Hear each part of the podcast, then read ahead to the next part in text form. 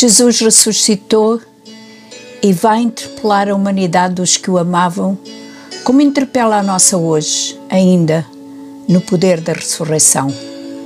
E a primeira vez que aparece vivo é no jardim, onde estava o seu túmulo. É domingo. Amanheceu com uma temperatura amena, mas ainda se sente o arrepio do frio da noite, por isso Maria Madalena aconchegou o manto à volta do seu corpo e dirigiu-se ao jardim. O nome da mulher sugere que não seria casada, pois adotou um sobrenome que tinha a ver com o lugar de onde vinha, Magdala. Há quem sugira que sofrera um tipo de abuso às mãos dos romanos, por isso tinha enlouquecido. Mas a Bíblia diz claramente que ela era possuída por sete demónios. Possuída de medo, todos os dias, e possivelmente muitas das suas noites eram passadas em claro.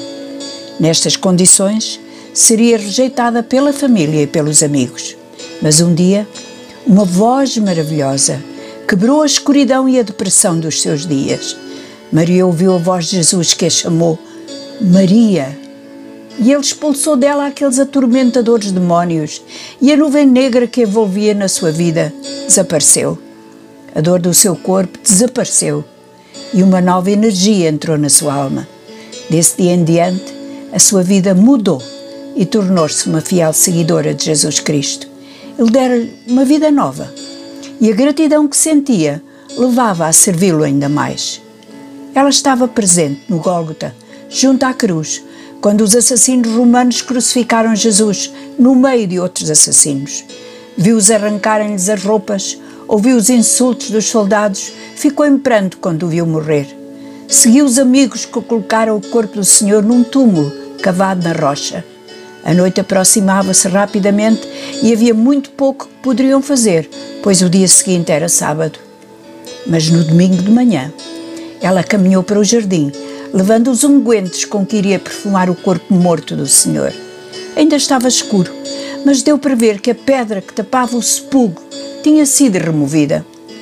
Correu para dizer aos discípulos o que vira e, depois deles terem verificado e ido embora, ficou ali, chorando a perda a saudade, uma dor que nem ela sabia explicar ou entender. Quem teria removido a pedra? Será que alguém se atrevera a roubar o corpo do mestre? E enquanto soluçava, nem se apercebeu que um homem se aproximara e lhe perguntava: Mulher, por que choras? Quem era este que não entendia a sua dor?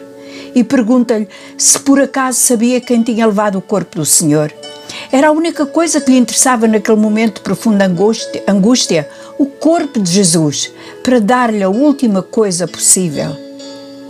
O homem disse apenas uma palavra: Maria. E de repente foi como se o sol aparecesse no meio de densas nuvens. Era ele. E respondeu-lhe na sua língua: Raboni, mestre. Só foi preciso uma palavra vinda da boca de Jesus para que todas as preocupações desaparecessem. Em segundos, de uma tristeza profunda, ela foi tomada de uma alegria inexplicável. O Mestre mandou-a de volta a Jerusalém com um recado preciso para os discípulos: Ele vive. De facto, ela foi a primeira pessoa a pronunciar estas palavras. E não eram apenas palavras. A mensagem continha a certeza que o Cristo ressuscitado pode chegar no dia da nossa mais profunda tristeza, quando tudo parece perdido e ao chamar pelo nosso nome, como só Ele sabe fazer, tudo muda, o sol volta a brilhar e somos transportados de um estado de dor e desengano para anunciadores das novas mais sublimes que ouvidos humanos jamais ouviram. Ele vive.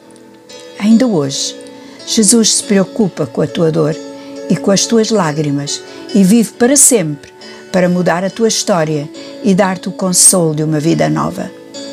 Ouve-o agora mesmo a chamar o teu nome. Responde-lhe em adoração e expectativa, porque Ele vive.